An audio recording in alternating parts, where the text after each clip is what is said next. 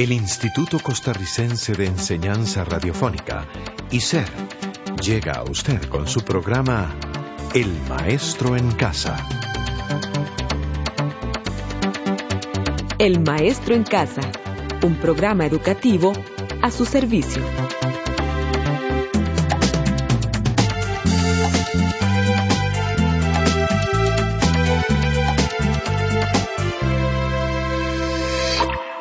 Bienvenido a un programa más del Maestro en Casa. Hola José, ¿cómo estás? Muy bien, Norma.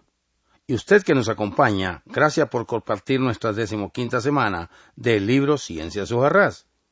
En esta semana comentaremos acerca de la importancia de un compuesto binario, muy conocido por todos nosotros y muy utilizado en la cocina. Un compuesto binario muy utilizado en la cocina. Vamos a ver. Si no me equivoco, es la sal. ¡Qué listo! Exactamente. Me estoy refiriendo a la sal de mesa, esa que todos usamos día a día para darle ese saborcito a las comidas. ¿Sabe? La sal es un buen sazonador y además lo podemos conseguir en pulperías y supermercados. Así es. Pero ahora los invito a escuchar lo siguiente.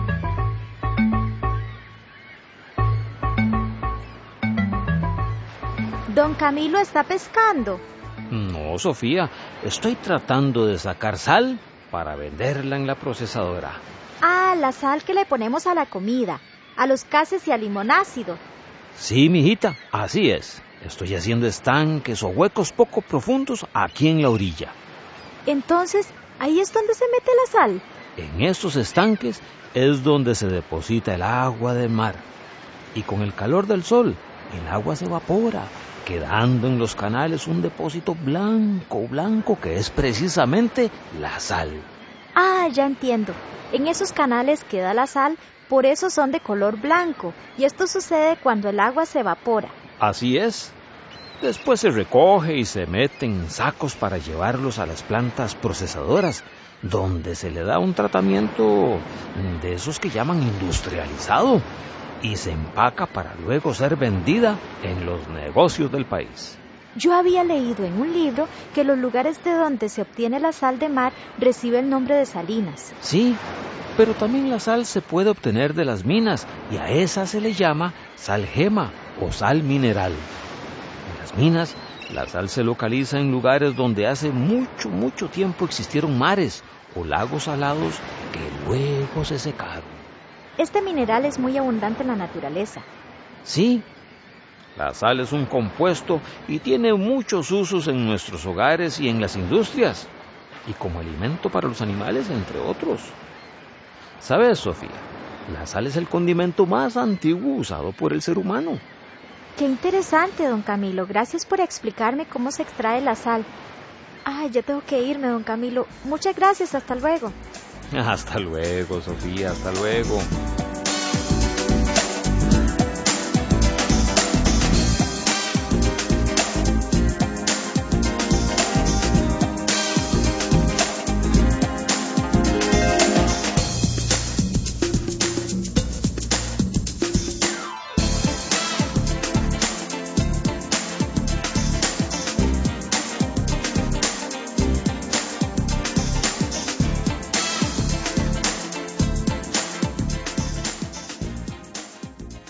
La sal se obtiene básicamente de dos maneras, como precipitado de agua de mar, que se conoce como salinas, por medio de evaporación, y la de explotación de yacimientos, de donde se extrae la sal gema. ¿Sabe que la sal en su estado natural y después de procesada es cristalina y su forma es cúbica? Caramba, la sal de mesa la obtenemos a través del agua de mar y para ver la forma de la sal voy a tener que utilizar una lupa. La lupa es para ver con facilidad los cristales y su forma, ya que a simple vista es difícil observar la forma y los cristales de la sal. En nuestro cuerpo hay cantidades pequeñas de sal. Sí, así es. También en nuestro cuerpo encontramos pequeñas cantidades de sal. Ahora comentaremos un poco de cómo es que en nuestro cuerpo también se encuentra ese compuesto.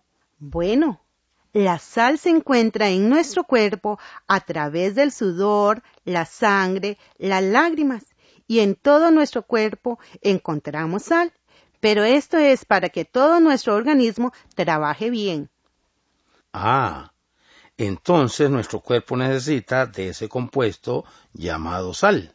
Sí, y la sal es un compuesto formado por iones positivos enlazados con iones negativos, producto típico de una reacción química de un ácido y una base.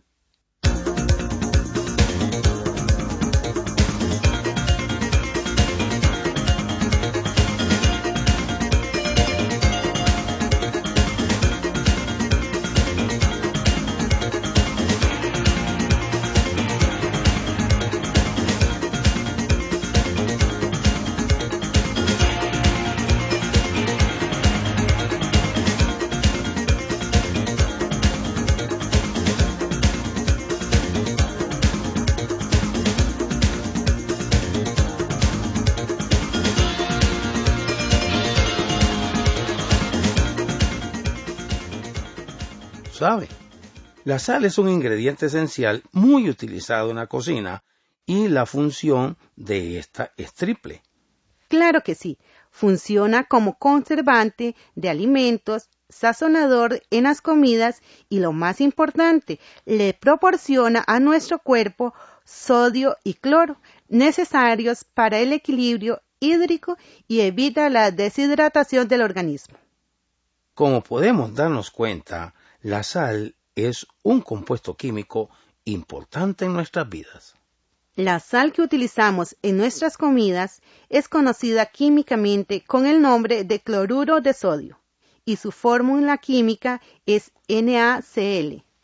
Ahora puedo decir con toda propiedad que un compuesto es cualquier clase de materia formada por dos o más átomos diferentes. En la naturaleza existen gran cantidad de compuestos, como la sal, que está formada por átomos de sodio y de cloro, que son dos elementos diferentes. El compuesto de la sal entonces se encuentra formado por dos elementos diferentes. Así es, al estar formado por dos elementos diferentes, reciben el nombre de compuesto binario. Un compuesto que encontramos en la naturaleza y que por cierto es muy conocido por todos nosotros, es el agua, que está formado por hidrógeno y oxígeno. Esto significa que para formar el agua se deben unir dos átomos de hidrógeno y un átomo de oxígeno. Además, forma parte del compuesto binario. Otro compuesto binario es el amoníaco, que es utilizado como desinfectante y su fórmula química es NH3. Además de los compuestos binarios, existen otro tipo de compuestos, como es el de la glucosa, que se encuentra formado por tres elementos diferentes. Escuchemos el ejemplo. Sí, claro que sí.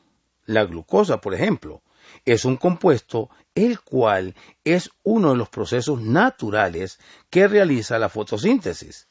Su forma es C6H12O6 nos dimos cuenta que en el compuesto anterior participan tres elementos diferentes, que son el carbono, el hidrógeno y el oxígeno.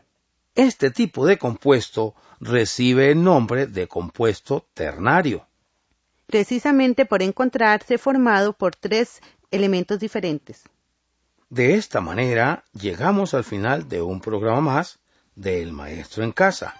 Hasta nuestro próximo programa. Hasta luego.